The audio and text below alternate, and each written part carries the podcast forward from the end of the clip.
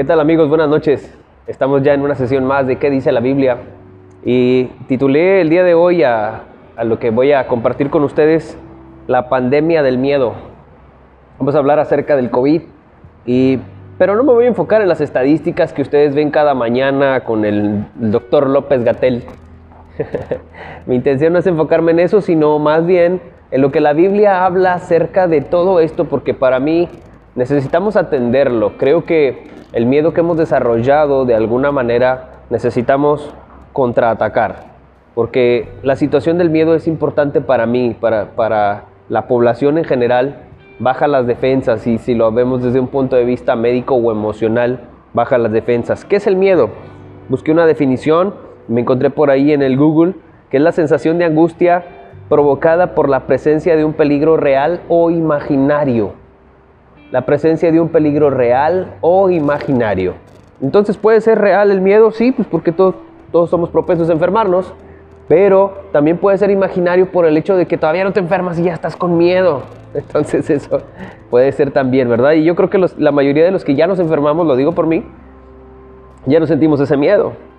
Eh, le pregunté a una persona que me compartiera su definición acerca del miedo y me dijo que para ella el miedo es un sentimiento horrible que si lo dejo, dijo ella, me gobierna, me imposibilita, me detiene. Y yo creo que es una de las peores cualidades del miedo, el hecho de que te detenga o te frene de alguna manera. Investigué también la palabra fobia, porque la palabra fobia tiene que ver con el miedo. Y la palabra fobia existen diferentes fobias. Usted conoce la aracnofobia, que es el miedo a las arañas. Y también, y, para generalizar o englobar, hay una, una fobia que se llama la pentafobia, que es el miedo a todo a salir a los espacios abiertos, espacios cerrados, las arañas, cualquier cosa. Ahora alguien me va a preguntar, pastor, ¿existe eso? Claro que sí, existe. Hay gente que tiene pentafobia y, es, le tiene miedo a todo. Bueno, y eso, eso es un temor muy fuerte. Yo busqué que es una fobia, es un temor fuerte e irracional, escuche bien. Es un trastorno de ansiedad que puede tener su origen en la niñez o en la adolescencia y continúa durante la edad adulta. Todavía, ¿verdad? El temor, la definición es sospecha de que algo es malo o puede conllevar un efecto negativo o perjudicial. Y en mi definición personal, el temor o el miedo, la fobia, es algo aprendido muy distinto al instinto de supervivencia. Son dos cosas diferentes. Y que el temor nos puede advertir de un peligro cuando está cerca. Eso es cierto, el temor nos puede advertir de algo que puede estar mal. Pero considero que es más una emoción aprendida. Les voy a poner un ejemplo sencillo. Como cuando éramos niños y mamá quería evitar que fueras a la cocina y te decía, no, ahí viene el gato. Y te decía, ah, ahí viene el gato. Y te hacían un sonidito, no, ahí viene el gato. Algo, no sé, no sé, algo, algo que, que usaban para darte miedo. O a lo mejor no te decían que ahí viene el gato, te decían que ahí viene el perro.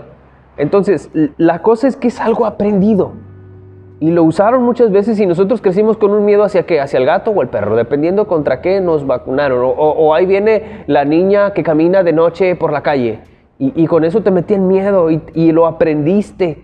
Lo aprendiste porque cuando ibas a hacer algo que implicaba peligro, mamá o papá gritaban, ¡No! Y eso obviamente dejó un aprendizaje en nosotros. ¿Qué, qué es ese no? Que hay algo malo ahí. Y también puede ser entonces una emoción aprendida. Para mí es más algo aprendido que una cuestión con la que nosotros nacimos, porque nacimos con un instinto de supervivencia.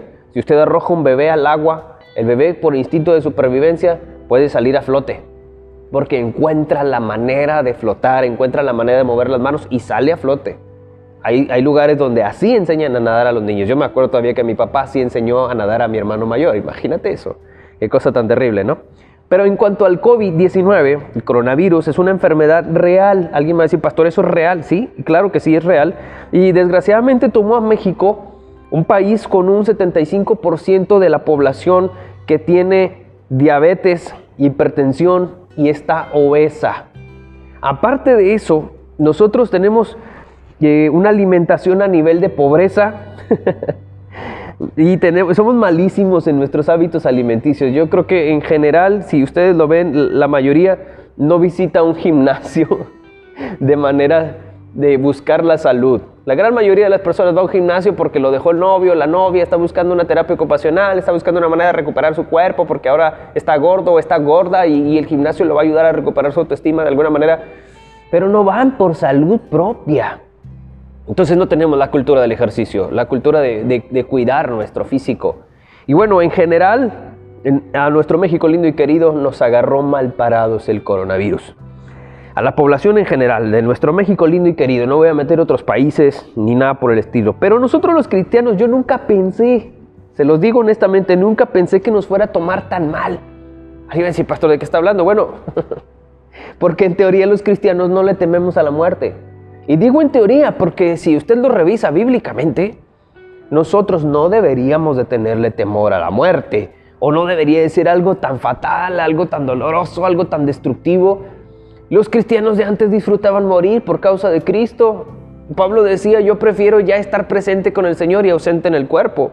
Ahorita les voy a pasar las citas bíblicas, ahorita que lleguemos a la parte de qué dice la Biblia. Pero somos seres humanos.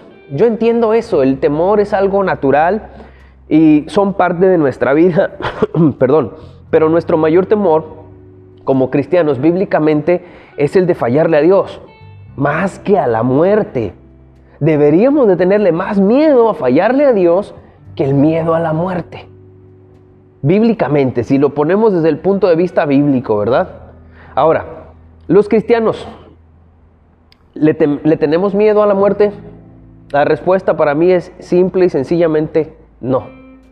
Porque sin duda, nosotros sabemos que el coronavirus tiene una tasa de mortalidad que según los estudios es mucho menor que la tasa de mortalidad que, el cáncer o inclusive las muertes por aborto. Todavía no alcanza ese número el coronavirus. Y tampoco todavía no alcanza los niveles que en otros tiempos la, la gripe española alcanzó en el siglo pasado. Todavía no. En realidad, si lo, vemos con, respecto a lo que sucedió el siglo pasado, estamos muy avanzados en tecnología y hay una prevención muchísimo mejor que la que hubo el siglo pasado. Antes nada más el cubrebocas y hazle como puedas. La población sobrevivió a ello. Pero nosotros tenemos malísimos hábitos donde usted ve a gente, a los cocineros usar un cubrebocas. Es bien raro encontrar un cocinero con un cubrebocas o con una malla en la cabeza para que los pelos no caigan en la comida. La gran mayoría de los taqueros acá en nuestro Matamoros están partiendo los tacos y ah, se limpian el sudor. Perdón, vengan a Matamoros, los tacos están bien ricos. es verdad que sí, sí existe una tasa de mortalidad, pero es muy baja la tasa de mortalidad del COVID. ¿Cuál es el problema? El problema es que nos agarró mal parados como, como sociedad. La alimentación, la diabetes, la hipertensión, los malos hábitos alimenticios, los malos hábitos del cuidado de nuestra propia salud, nos agarró mal parados. Esa es la realidad. Que sí es de muerte, sí, por las personas que ya tienen un sistema inmunológico eh, dañado o comprometido, por decirlo de alguna manera, ¿verdad? Entonces a esas personas, para ellos sí es algo difícil. Ya cuando alguien empieza con, dificultades respiratorias, ya puede ser posible que esté en un peligro. Entubarlo casi es como que ya se está muriendo, ¿no? Y hasta he encontrado en el internet posiciones, que te duermas en esta posición para que puedas tener una buena oxigenación. Ya hay consejos para todo, ya hasta hay un té para eliminar el coronavirus, este, ya hay un montón de soluciones. Ya saben cómo es el mundo, ¿no? Luego, luego encontramos una solución. Y es verdad que uno se puede morir de COVID, pero los cristianos deberíamos de tenerle miedo a la muerte. Esa es mi pregunta, ¿deberíamos de tenerle miedo a la muerte? Y en teoría no, porque la muerte para nosotros es un brinco hacia la eternidad, al más allá. La palabra muerte viene del griego thanatos, que significa separación. Es decir, el alma y el espíritu se separan de la parte material que es el cuerpo. Es una separación de lo inmaterial y lo material el cuerpo. La Biblia dice en Eclesiastés 12:7 que el espíritu vuelve a Dios y el, cuerpo va al polvo. Polvo eres y en polvo te convertirás. Eso dice la Biblia y lo enseña con respecto a la muerte. Y la carta a los Hebreos, capítulo 9, versículo 27, nos dice claramente que está establecido para los hombres que mueran una vez y después de eso viene un juicio. Nosotros tenemos esa cita bíblica en la cabeza. Yo creo que aquí en la iglesia todo el mundo se la sabe, ¿verdad? Pero la Biblia no habla del coronavirus. Alguien me dice, pastor, pero ¿dónde la palabra coronavirus en la Biblia? No viene, no viene. Pero sí habla de algunas otras enfermedades igual de contagiosas o más, como la lepra. En la antigüedad la gente no podía, la gente con lepra no podía acercarse a la ciudad y tenía que gritar desde afuera, inmundo, para que la gente supiera que él está enfermo de una, de una enfermedad contagiosa Y hoy no, hoy, no, hoy nos ponemos un cubrebocas, aunque no estés enfermo. Hoy usamos un gel antibacterial, aunque no estés enfermo.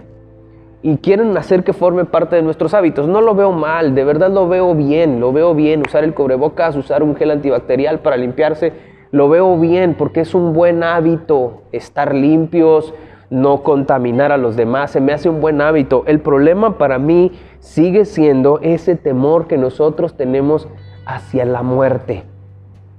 Sigue siendo ese el problema para mí. Ahora, si hablo de muerte o del miedo a la muerte, ¿qué dice la Biblia acerca del miedo? Vamos a atacar tantito el asunto del miedo.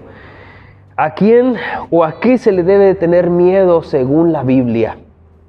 Y yo tengo un pasaje que habla sobre esto, pero antes y en primer lugar quiero decir que al que se le tiene que tener temor, según el libro de Proverbios, es a Dios, porque el principio de la sabiduría es el temor de Jehová. Eso dice el libro de Proverbios.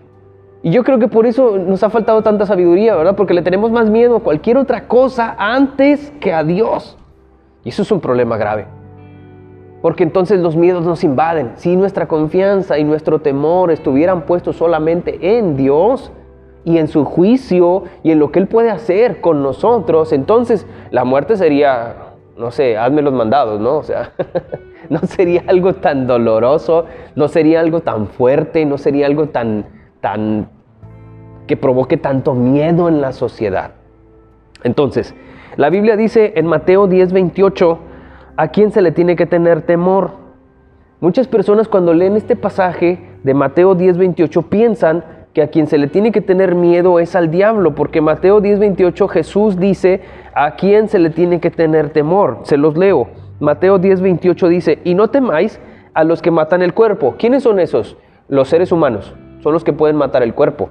Y luego dice, mas el alma no pueden matar. Temed más bien al que puede destruir el alma y el cuerpo en el infierno. Entonces, ¿a quién se le tiene que tener miedo? El problema es la mala interpretación de este pasaje, porque la Biblia dice que hay que, tenerle temores a Dios que puede matar el alma y el cuerpo en el infierno. No es el diablo. Alguien estaba pensando, pastores, si está en el infierno es el diablo.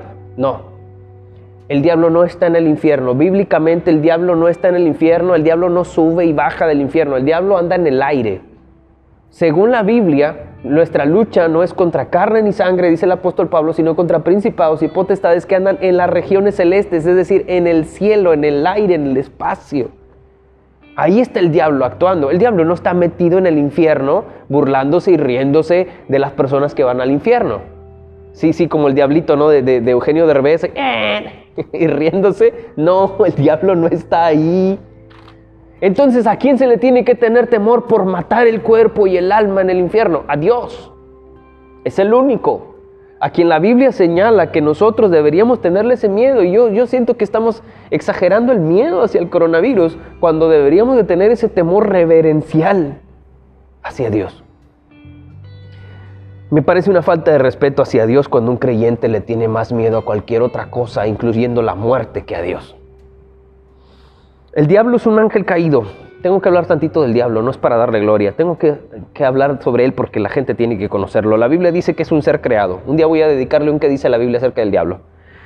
Pero es un ser creado eh, por lo tanto es un ser inferior a Dios, es un ser finito y Dios obviamente es superior a todo, incluyendo al diablo. El diablo no puede hacer nada en este mundo si primero no viene y le pide permiso a Dios para hacer tal o cual cosa. Dios es quien da permiso.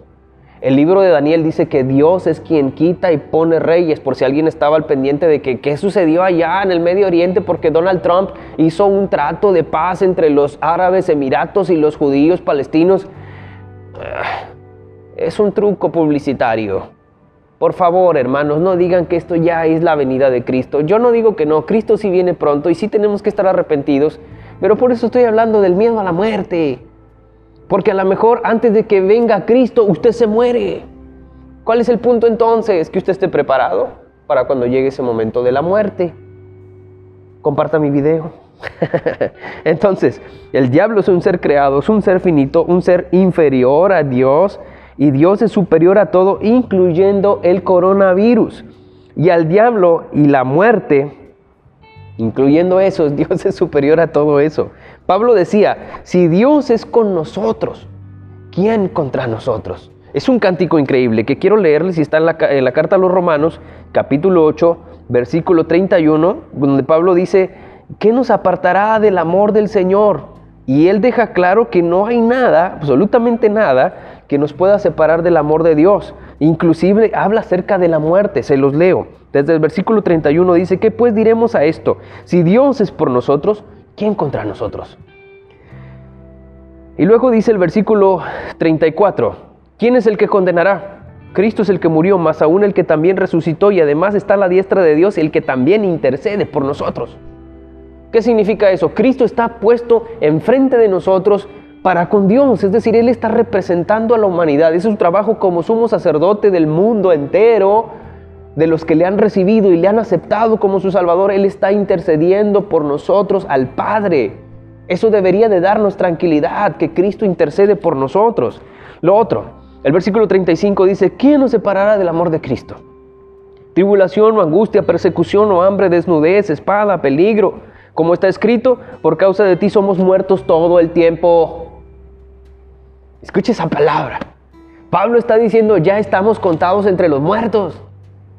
Y luego dice ahí, somos contados como ovejas de matadero.